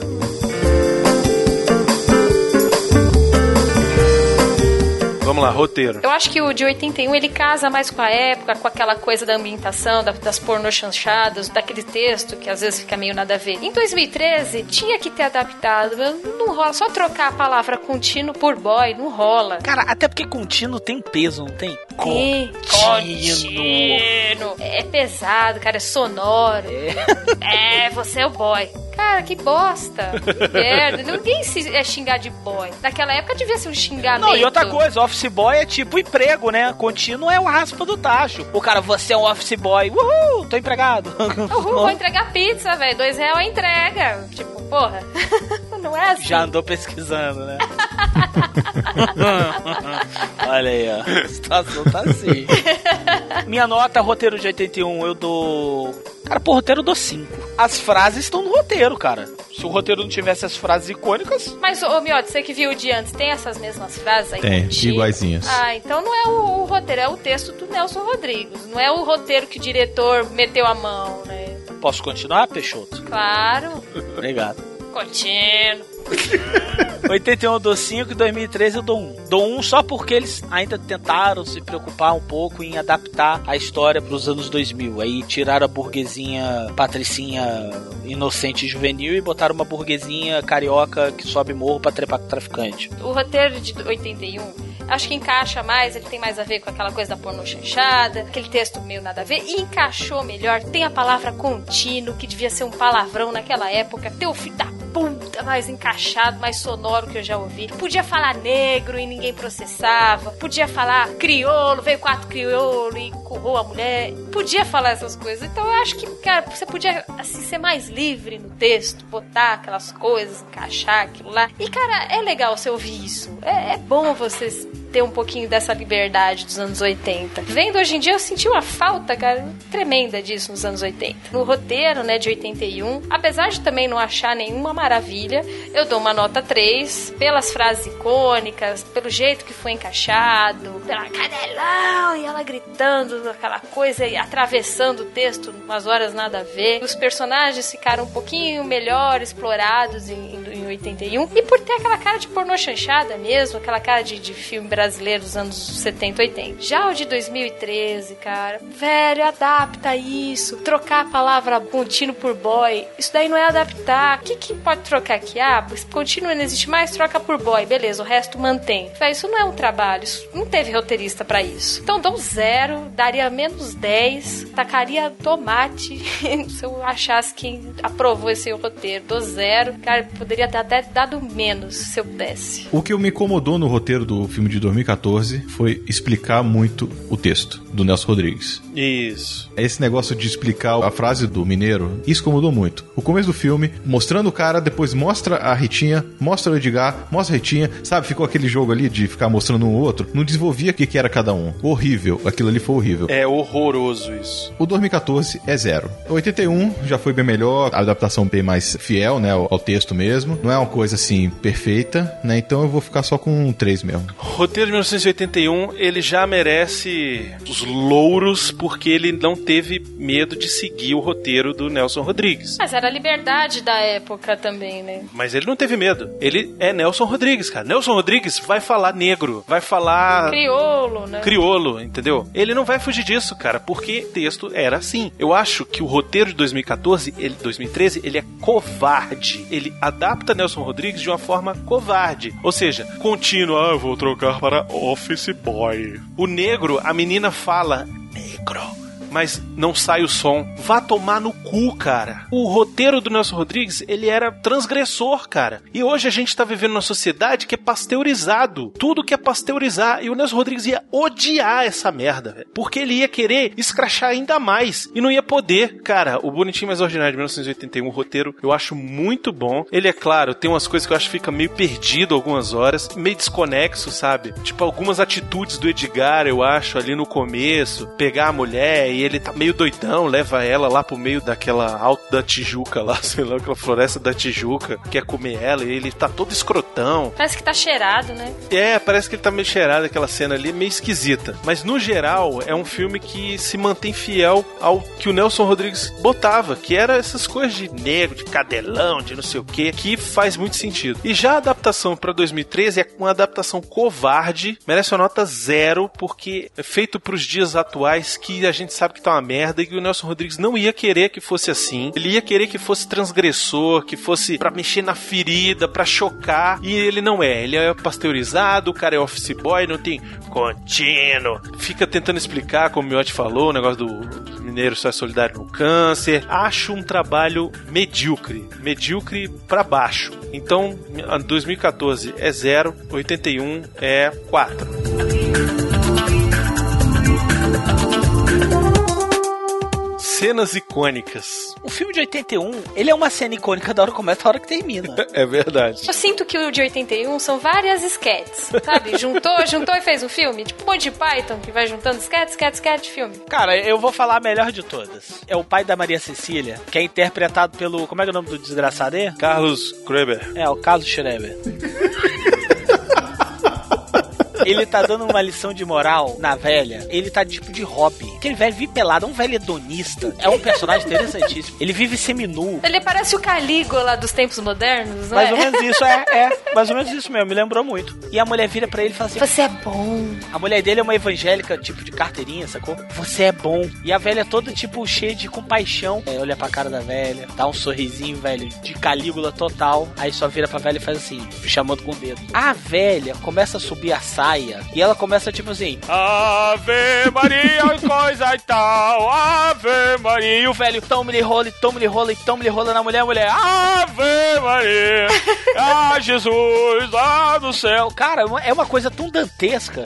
É uma cena tão esquisita, cara. Eu acho que essa cena ela é muito inteligente. O que, que essa cena tá querendo mostrar? Tipo, a esposa perfeitinha acredita cegamente no marido e não quer se convencer de que o marido é um dos maiores calhordas que já existiu na face da Terra. É literalmente o, o escroto comendo o bonzinho. Essa cena é logo depois daquele estupro coletivo que rola com as irmãs da Ritinha, né? E ele chega em casa meio que se sentindo mal, porque foi ele que organizou aquele sexo com a mulher, com, com o grupal lá e tal. Acabou com a vida das meninas lá, não sei o que. Acabou com a vida, enfim, né? Acabou com os cabaços? Que ele vai contratar o pitangui dos cabaços? Aí é que vem a hipocrisia da sociedade do texto do Nelson. Se a mulher não tem cabaço, ela não presta pra casar. Ela não presta pra ser uma boa dona de casa. Uma dona de casa, entre aspas, respeitável. Idônea, né? Uma mulher idônea. Isso, então assim, não importa o seu caráter. Importa a hipocrisia de você ter uma buceta que vai sangrar na hora que você meter a primeira vez. Por isso que ele falou que costura. Exatamente. Aí ele virou, eu pago o pitangui da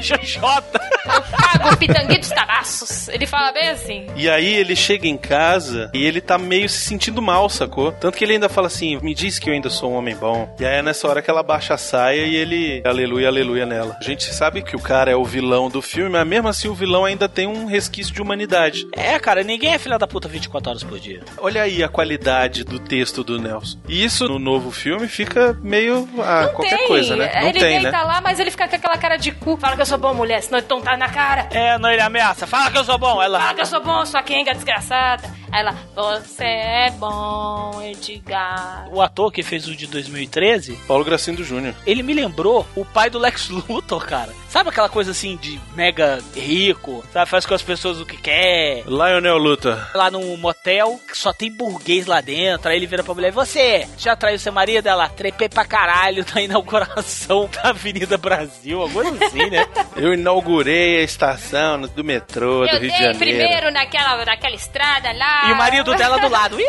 Ih, ih, tá nem aí. É, essa cena também é outra cena dantesca, né, velho? É dantesca por causa do roteiro muito merda da direção terrível que a gente tá falando aqui repetidamente várias vezes. Mas era pra ser uma cena chave também. Porque ali seria mostrando a burguesia, tipo, sacou? A burguesia, burguesia fede. Burguesia fede, mas tem dinheiro pra comprar perfume. Isso, eita. Olha, falou pro Peixoto agora, hein? Falcão. É Falcão, rapaz. Isso é Falcão. Eu sei que a burguesia fede,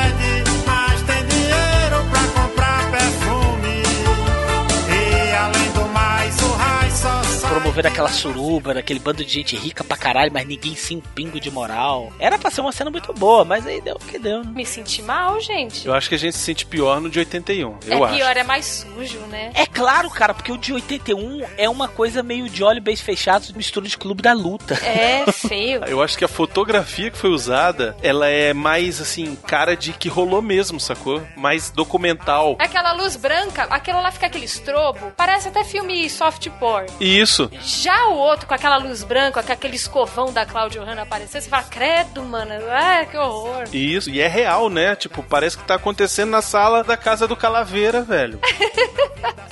Uma outra cena também falando dessa parte do sujo, pro sensual, a parte mesmo do estupro da Maria Cecília. Tanto a parte que parece ser um estupro, quanto a parte que fala que ela tava gostando. A de 81, cara, você sente que é uma coisa assim que. Vou usar de novo essa palavra, não tô achando uma outra. Mas é, é suja, é visceral aquilo ali. Você sente que, porra, o negão tá suado, tá molhado, tá fedendo. E já o de, de 2013 ficou erótico. Não é toa que o outro tá vendo o filme da, da Maria Cecília até agora aí, porque ficou erótico, ficou erotizado, ficou sensual. Não tô falando que a cena de um estupro, lógico, tem gente que gosta desse tipo de filme, enfim, não vou entrar na questão, mas ficou sensual. Uma pessoa vendo aquilo, ela não vai se sentir mal, ela vai de repente ficar com tesão, ela vai achar legal. Agora, o de 81, cara, eu, eu me senti mal em todas as cenas que apareceu esse tipo de coisa, cara. Eu falei, caralho, eu como mulher eu falo, eu achei horrível. No de 2013, as cenas da Letícia Colin sendo currada, primeiro, parece que aqueles negão que estão pegando ela tem pau mole. E não tem aquela cara, tipo, de bandido mesmo, sabe? Eles têm cara de daqueles modelinho que vai na festa de Black Power. E ainda com arma, porra. Aquilo ali ficou muito falso. Tá muito falso. O dia 81, não, você vê que o cara, tipo, é aqueles pedreirão mesmo. Negão parrudo, Que velho. deve ter metido pra doer, sabe? O de 2013, você vê todas as cenas que mostram ela sendo currada. É a primeira que mostra, que é bem no começo do filme, que mostra mais ou menos, nem mostra tão bem. A que ela conta pro Edgar que ela foi currada e tal, e aí que ela faz uma cara de que sofre e chora e não sei o quê. E a do final, que o Cadelão conta a verdade, né? Se você pegar as três cenas, as três cenas são realmente sensuais, cara. São de filme soft porn. Emanuele. Agora, se você pegar exatamente as mesmas três cenas, só que do filme de 81, as três cenas dão agonia, cara. As duas primeiras que eles pegam ela e botam em cima do capô e ela tá naquele negro, papai paga, papai paga e não sei o que, é desesperador. E depois o do final, que o cara conta a história, que aí ela não foi em cima do carro, mas sim no, no, no, No poste, tronco, né? no tronco, que aí vem o negócio do cadelão, cadelão, cadelão. E mesmo você sabendo que ela tá gostando, você fica agoniado, né? Você fica agoniado, exatamente.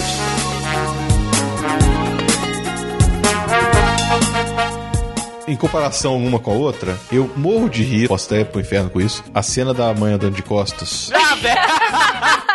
A de 81 é muito engraçada. A de 2014 não tem graça nenhuma, mas a de 81 é muito engraçada. Você não vai pro inferno, sabe por quê, meu? Aquilo não faz o menor sentido. No menor sentido. O roteirista daquilo ali, velho, só ressuscitando ele falando assim, velho, que caralhos você quis dizer com aquilo ali? Mas isso é coisa do Nelson Rodrigues, essa parada. Ela fala assim: a minha vida tá andando pra trás. Porque o que, que ela tá querendo dizer ali? Depois que ela se ferrou lá nos Correios, ela tá perdendo tudo, né? A vida tá indo pra cá. Ela vê aquele pandemônio que, sério, venhamos e convenhamos, olha só. só, 1981 eu fui muito melhor. Mas sério, cara, eu queria saber uma casa, olha só a casa burguesa do inferno que tem lá. A, a Vera Fi, a velha, a velha ficha chega em casa do trabalho, entra, vai tomar banho de caneca dentro da banheira. Aí vem a irmã dela, entra no mesmo banheiro, paga um mijão, as duas já começam a discutir. Aí ela sai só de camisola e calcinha, e aí a Cláudia Ohana está de peito de fora na sala, andando de calcinha e peito de fora. Mas, cara, a mulher anda pelada o tempo inteiro. A, a outra,essazinha aí mesmo, fala que quando ela tá em casa, a primeira oportunidade que ela tá, ela arranca a, roupa e fica que uma doida Pois desbarata. é, ok, ok andar pelado dentro de casa. Nunca tinha visto obra nenhuma ou em lugar nenhum, nego sair no tapa, seminu, dentro de casa. As duas saem do tapa seminua, a mãe velha esclerosada sentada na cadeira, uma outra filha sentada também lá assistindo televisão, e a Cláudia Ohana pagando peitinho na- na- no meio da sala, e aquele pandemônio. Velho, é óbvio que a velha ia levantar e ia sair andando moonwalker, velho. A velha sair andando moonwalker é a coisa mais normal que tem naquela cena, velho. O pior não é a velha andando pra trás, que eu quero dizer. O pior não é a velha andando pra trás. O pior é o estado de pânico que as irmãs ficam. Ah, Principalmente aqui ver. Porque uma coisa é você tá sentando aquele banzé do caramba em casa e tu tá sentando a, mãe na- a mão na cara da tua irmã. Aí de repente tua mãe, que já tá maluca, pira, levanta e começa a andar de ré. O que que você faz? Para todo mundo de brigar e fala: Olha o que você fez com a minha mãe. Peraí, mãe, vem cá, para. Segura a mãe. Outra coisa, você seminua, sentando a mão na cara da sua irmã, aí a, a filha vira e fala assim: Foi o que aconteceu. Aí elas, não deixe! Cara, é um overact que tu fica, meu Deus! Que isso? Não deixa a mamãe andar pra trás! Não deixa a mamãe andar pra trás! Não, e essa família é muito escrota, cara. No, no de 81 tem uma cena que eles estão assistindo um filme pornô mudo. Um filme pornô no projetor. Aí tá a E o cara velha. quase comendo a mulher. O cara tá com o dedo na perereca da mulher, velho. Aí tá a irmã, as duas irmãs na sala, e aí tá aquele negócio. Aí, velho, eu fico, peraí, velho. O que, que tá a mãe acontecendo, assim, cara? aí tô andando pra trás, eu tô andando pra trás. E é tudo de menor. Tudo de menor, velho. Olha aí. A família do Remy não acaba por aí. As irmãs desaparecem, a mãe fica sozinha em casa. E aí, cadê mamãe? Mamãe sumiu de dando Mohawk pelo mundo. Caralho, mamãe deu Mohawk pelo mundo. E agora? Onde será que ela está? A velha tá vestida de Lolita no fliperama. No fliperama, arrebentando no videogame, velho. ela zera o asteroide lá, velho. Ela zera, ela, ela zerou um Pac-Man, velho. Coisa que ninguém nunca fez, cara. A mulher zerou. Então, 1999. Bugou a máquina.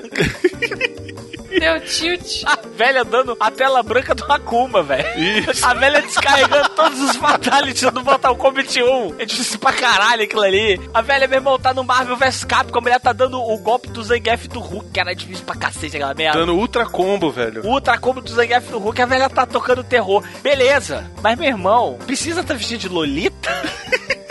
Bizarro, né? O que, que ele quis dizer com entendi, É isso? bizarríssimo, velho. É bizarríssimo. Isso sem contar o cacete que a bicha leva da, da Vera Fischer. Onde é que tá minha mãe? Não sei. Fala, sua bicha. Tá plebe. Ai, ela tá ali. Ó, a Vera Fischer batia um MMA sinistro, hein? Não, eu acho que 81 só tinha porrada de verdade ali, viu? É. Tá sendo maravilhosa. É o argumento da Vera Fischer com o Edgar. Ah, sensacional. Ela vira e fala assim: Edgar, eu não entrei na putaria porque eu quis, não. Quer dizer. Ao invés dela virar e falar assim, cara, eu não virei garoto de programa, eu não precisei me prostituir, eu precisei me prostituir. Não. Ela vira e fala assim, eu sou puta, mas eu não entrei na putaria porque eu queria. É que nem ela explicando lá pro Dr. Werneck. Eu caí na putaria pra essas meninas casa virgem. É, é, cara, podia ter votado assim. Eu vendi a minha alma, eu vendi o meu corpo pra que essas meninas tivessem um futuro. Diálogo de 81. Eu entrei na putaria pra elas terem um cabaço. Outra cena maravilhosa: o estupro da Vera Fischer nos Correios. Eu tô pra ver um velho mais escroto que aquele velho. E aquele velho, ele sempre foi escroto. É o ator que é escroto. Qual é o nome daquela porra? Ele é babão, né? Aqueles velho babão. O nome dele é Rubens Correia. Aí ele fica assim, ele fica assim, sua mãe, já temos toda a prova. Aí a Vera Fischer, mas doutor, e a Vera Fischer é toda virginal, porque ela não era, pu- ela não tinha entrado na Ela, putaria ela ainda. não tinha entrado na putaria Ela não tinha entrado na putaria, ela é toda virginal, ela doutor. Aí ele, talvez eu possa te ajudar, vem aqui depois do expediente. E ele fica manjando os peitos dela, assim, É, olhando do pra ba- baixo, né? manjando, manjando, ele baba. Aí a Vera Fischer vai no dia seguinte, chega lá também com decotão, toda gostosa e tal. Aí ele vira e fala assim: se você fizer uns favorzinhos, eu tiro a acusação de sua mãe. Eu tenho poder, eu tenho poder. Aí ela, o que, que o senhor quer? Aí ele, deixa ver o peitinho. E ela, que isso? Só me respeite. A Vera Fischer tá tentando levar a sério pra ela. Só me respeite aí ele. Eu só vou vir, eu vou ficar aqui, aqui. Velho, que velho tarado. Eu vou ficar aqui, ó. Aqui, aqui, assim, ó. Assim, assim. Eu vou ficar, eu vou ficar assim, ó. Ó, aqui, ó. No cantinho, no cantinho, ó. Ó, vai, só um piquinho, só um piquinho, vai. E ele babando, velho. Só um piquinho. Só um biquinho, vai, só um biquinho. Aí ela vai e mostra o biquinho e ele, abre mais, abre mais. Senão eu não tiro a acusação. Aí ele apela, né? Aí ela vai e bota os peitos pra fora, ela chorando, tadinha. Aí ele vai comer a Vera Fischer. Meu Deus do céu! O que, que aquele ator tava pensando na hora que ele foi fazer a cena do estupro? O diretor deve ter virado por aí e falou assim: velho, cara de tesão. Meu irmão, vocês não estão vendo a minha cara, mas pela minha voz, vocês vão entender a cara que o velho faz. O velho faz uma cara mais ou menos assim. Ai. Ele faz uma cara de cocada, velho. Ele parece que tá todo na praça, né? É, aí a Vera Fischer lá aguentando aquele peru meia bomba, aquela merda que faz nem cosquinha, e era acabasse, hein? E ela vai, porra, deixa eu acabar esse velho aqui, que é meia hora de. Ser meia hora não, 30 segundos esse velho brocha, eu limpo, passo, sei lá, criolina, tá nova. Aí o velho vai. Ufa, gostei. Aí ela, e minha mãe? O que, que tem tua mãe? O senhor não vai ajudar minha mãe? Eu lá falei ajudar tua mãe? Caralho!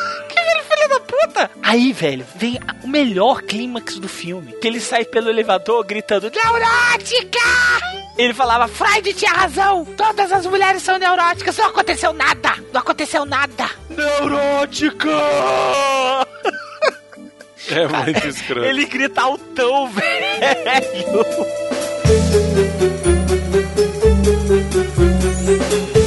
A cena que o, Zé Wilker vai lá falar com o Carlos Kreber, que é sensacional do começo ao fim, né, velho?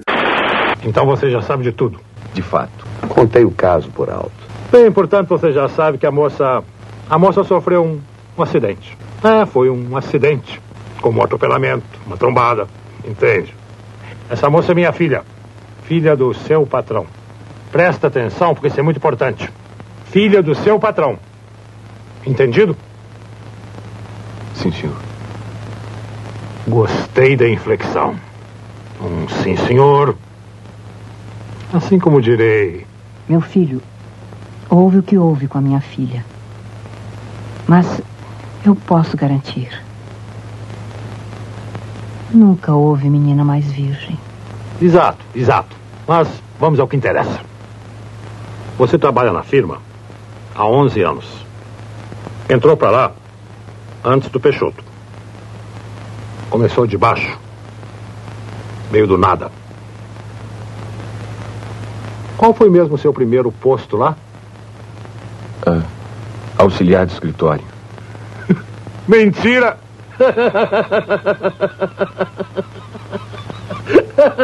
Que isso, Heitor? É mentira dele! Começou como contínuo. Contínuo. Contínuo. Não foi como contínuo? Contínuo. Realmente eu. Contínuo, contínuo. Portanto, não se esqueça disso. Você é um ex-contínuo. Põe isso na tua cabeça. Heitor, você está humilhando o rapaz. Meu marido gosta de se fingir de mal. Mas ele é bom. Eu posso falar? Senta. Momento. Não, não acabei. Você vai casar com a minha filha. Tá bom. Mas sabe como é? Com separação de bens. Aliás, eu acho que se eu me casar, se realmente. Não eu... ouvi. Eu acho que a separação de bens é o certo. É o justo. Eu também prefiro. Prefere nada, conversa. Olha aqui, meu senhor. Senta, rapaz, essa mania, essa obsessão de ficar de pé. Separação de bens. Mas você vai ganhar alto. Não faz diferença. Ganhar até mais. Heitor, você fala como se tivesse comprado um genro. Lígia, não atrapalha. Essa eterna mania. Meu marido é bom. Mentira! Você me acha um cafajeste? Diz que eu faço barulho quando eu como. Nunca. Eu vou me retirar. Com licença. Caso sério, minha vida. E você que quase não fala? Tudo sai de você aos bocadinhos, feito titica de cabra. Fala, rapaz! Vou falar sim. Mas senta! Escuta aqui, doutor Werneck. E você também, Peixoto. Você Não é doutor, não, tá? Você! Olha, eu não vou mais casar com sua filha, não. Não vou mais, não. E tem mais. Eu largo o emprego. Enfio os 11 anos de estabilidade no rabo. É, no rabo. E tem mais. Eu sou um ex-contínuo. E você é um filho da puta! Seu filho da puta! Essa cena inteira ela é fantástica. E a cena nova do, do filme novo é. é, é, é- né? Perde É, tanto é. impacto, né, Pois é. velho? Não, e nem rola o filho da puta, seu filho da puta. Só É, fala só filho da puta. só uma só. vez. Ah, seu filho da puta. Não, só pra começar sem ter o contínuo, já, já é uma merda. É, pois é, exato.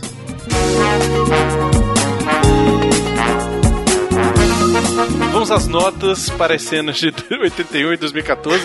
Eu acho que 5 a o 0. resultado vai ser 5 a 0 Vamos lá. Calaveira. Cara, 5x5. Tá, Por quê? vá. Preciso falar? Fala. Em 81 nós temos o filme, que é uma cena icônica da hora que começa e da hora que termina. Um filme maravilhoso, cheio de cenas que marcaram a dramaturgia brasileira. E no de 2013, nós temos quem? Lele. Lele com seus peitinhos de ouro. Cara, eu, eu não sei se eu já falei aqui. Eu já falei como ela é gostosa. Já. Já. É 5 só pelo corpo dela, que ela é maravilhosa. Você tá doido? O meu é 5 para 81 e é 0 para 2013. Que putz grila. É viado. A gente vai ver que é viado daí. ó. Meu também, meu também. Dois viados. 4x0, vai. Dois viados, uma invejosa.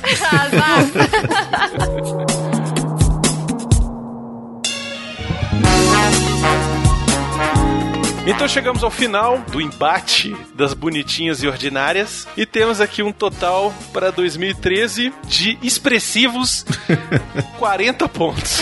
40 ainda foi muito. 40 pontos para o 2013, filme 2013. Mas para o filme 81, temos o expressivo número de 108 pontos, cara. Então ganhou de lavada. O filme de 81 é icônico mesmo. O filme emblemático das frases emblemáticas.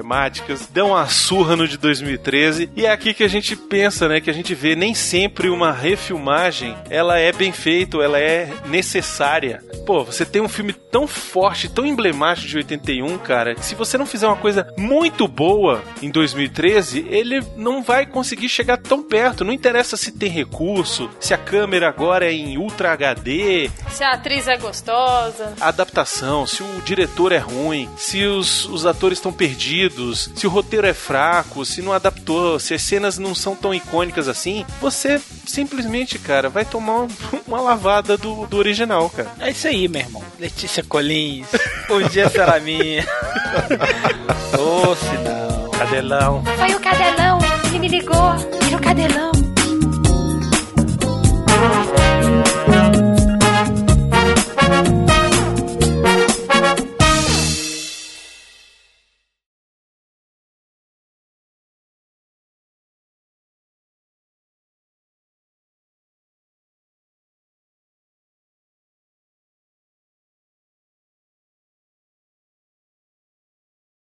Miote, O quê? a gente tinha combinado de te cortar? Eu não sei porque vocês ainda continuam chamando. A gente não tinha combinado de, não, porra, já tá velha, tá ficando meio magricela, tá ficando com bigode chinês, tá com a cara meio escrota. Bigode chinês. Internet, com a Mel, quando a gente conheceu, ela era maneira pra caralho. Mas foi ontem isso. Como assim era? Cara, em um ano, a bicha, ela deu uma destruída. Ela tá com bigode chinês, cara. Ela tá magra pra caralho. Olha, as Mentiroso. pernas da Melina é igual gol de futebol americano. Sabe aquelas traves?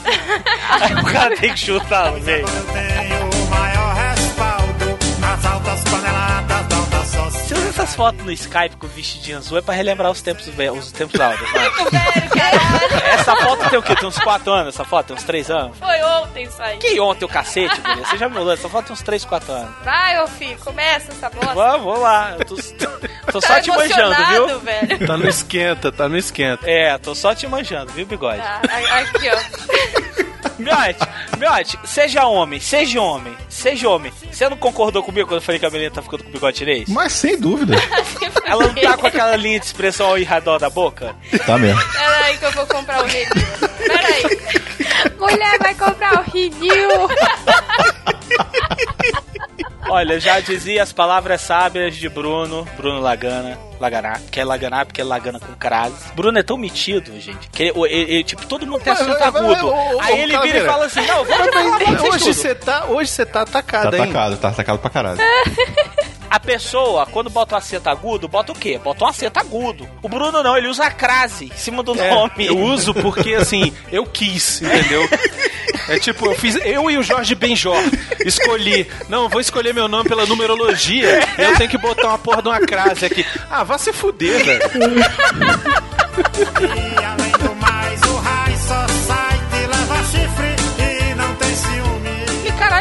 Tá com os bigodes chineses escroto, tá numa cara, tá mesmo, velho. Ela do nada, tipo, gente, internet, é sério. Foi tipo, ontem pra hoje, a menina era toda princesa, sacou? Toda princesa, cutis. Nossa. Aí, velho, do nada, ela tipo postou uma foto, a gente olhou, a gente. Caralho, velho. Tá velha? Tá se fuder. Eu sou in, não sou out. Você que tá em São Paulo, se encontrar com a Melina na, na região aí da Zona Leste, dá uma manjada nos bigodes dela. Cara, tá estranho. Tá estranho. Cara, estar no ônibus, eu só vejo a negada assim, tipo, chegando perto. Cara, quem Ai, gritar. não, Ó, vai ter que mandar, tem que mandar, tem que filmar e tem que mandar. Quem encontrar com a Mel no metrô e gritar assim, e aí, mustache? Cara, ganha uma camiseta do Jurassic Cast, tô falando sério. Cara, vão, vão achar que a Melina é tipo a mulher barbada, tá É, ligado? cara, né? Porque vai ninguém tá entendendo a Não, referência que não, estão fazendo. não, bigode não. Bigode chinês é marca de expressão, não tem nada a ver com pelo. Eu nunca me diverti tanto no programa, velho. E nem conseguimos falar sinopse ainda, Jesus. Vai, é, não, mas não conseguiu porque vocês duas são terríveis. Não, Fala aí, eu tô Bruno, vai. falando, você fica me interrompendo, caraca. Deixa eu falar. Velho, você não tá sabendo dar um- uma sinopse, cala boca. Você já perdeu também, Brunão. Fala aí a sinopse, por favor. Nas altas paneladas da alta sociedade. A série que passou, inclusive, com a. A Cláudia. Cláudia. Como é que é? Cláudia Raia. Cláudia, Cláudia Raia. Raia. Cláudia Muito Raia. boa, cara. Que passava na Globo. Eu tocava punheta pra caralho pra essa série, velho. Que, cara, sacanagem não. Você que acha que Game of Thrones é uma putaria, é porque você não viu o engraçadinha que passou na Globo. Eu contava nos dedos os minutos que nego aparecia vestido. Cara, Cláudia Raia, ela só ficava pelada. Ela tava gostosa pra caralho.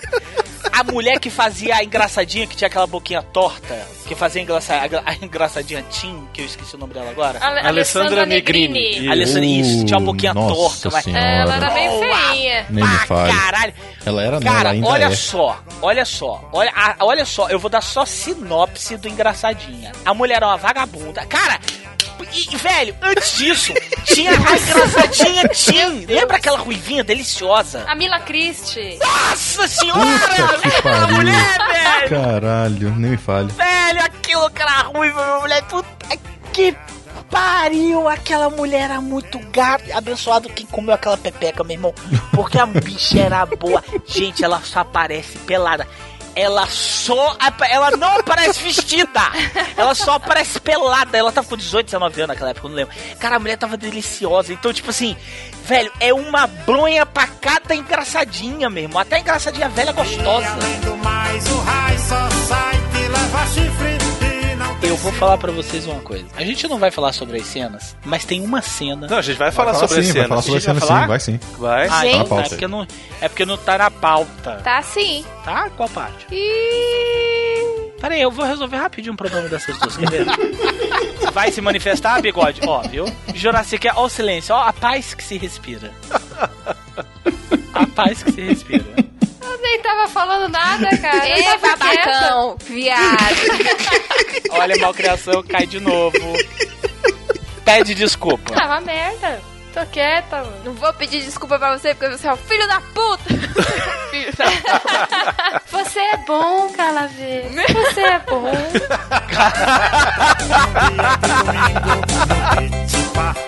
Eu não te levaria ri porque eu abri o link da Letícia Colim eu tô lendo os Eu vi comentários. também, eu tô rindo demais aqui.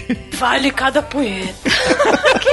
Péssima atriz, porém muito gostosa e vale cada poeta batida. Coitada, É. cara, se eu fosse uma atriz, cara. Aí a outra aqui, ó. Bens a Deus. Beijo a Não, Deus. gente, olha, ó, dá uma olhada nessa foto dela aqui. Nossa. Olha só. Comprar Cibernéticos, é esse mais um Jurassic Cast comparação. Se você gostou ou não gostou, coloque aí nos comentários a sua opinião. Bota a sua nota também, né? Coloca a sua nota também para esses tópicos que a gente colocou, ou crie tópicos diferentes. O que você achou? Se você prefere a, Le- a- a Letícia Colins, se você prefere a de Letícia Colins, enfim, aquela coisa toda. Participe e fale aí se você gostou, porque a gente traz Jurassic Cast comparativos mais vezes, né? Sugira outros filmes também pra gente comparar. Tipo, Letícia Colin. com ela mesma. Cadelão. Cadelão. Ainda modes. Eu sei que o meu passado agora me condena. A sua presença só me prejudica. Suja minha glória agora.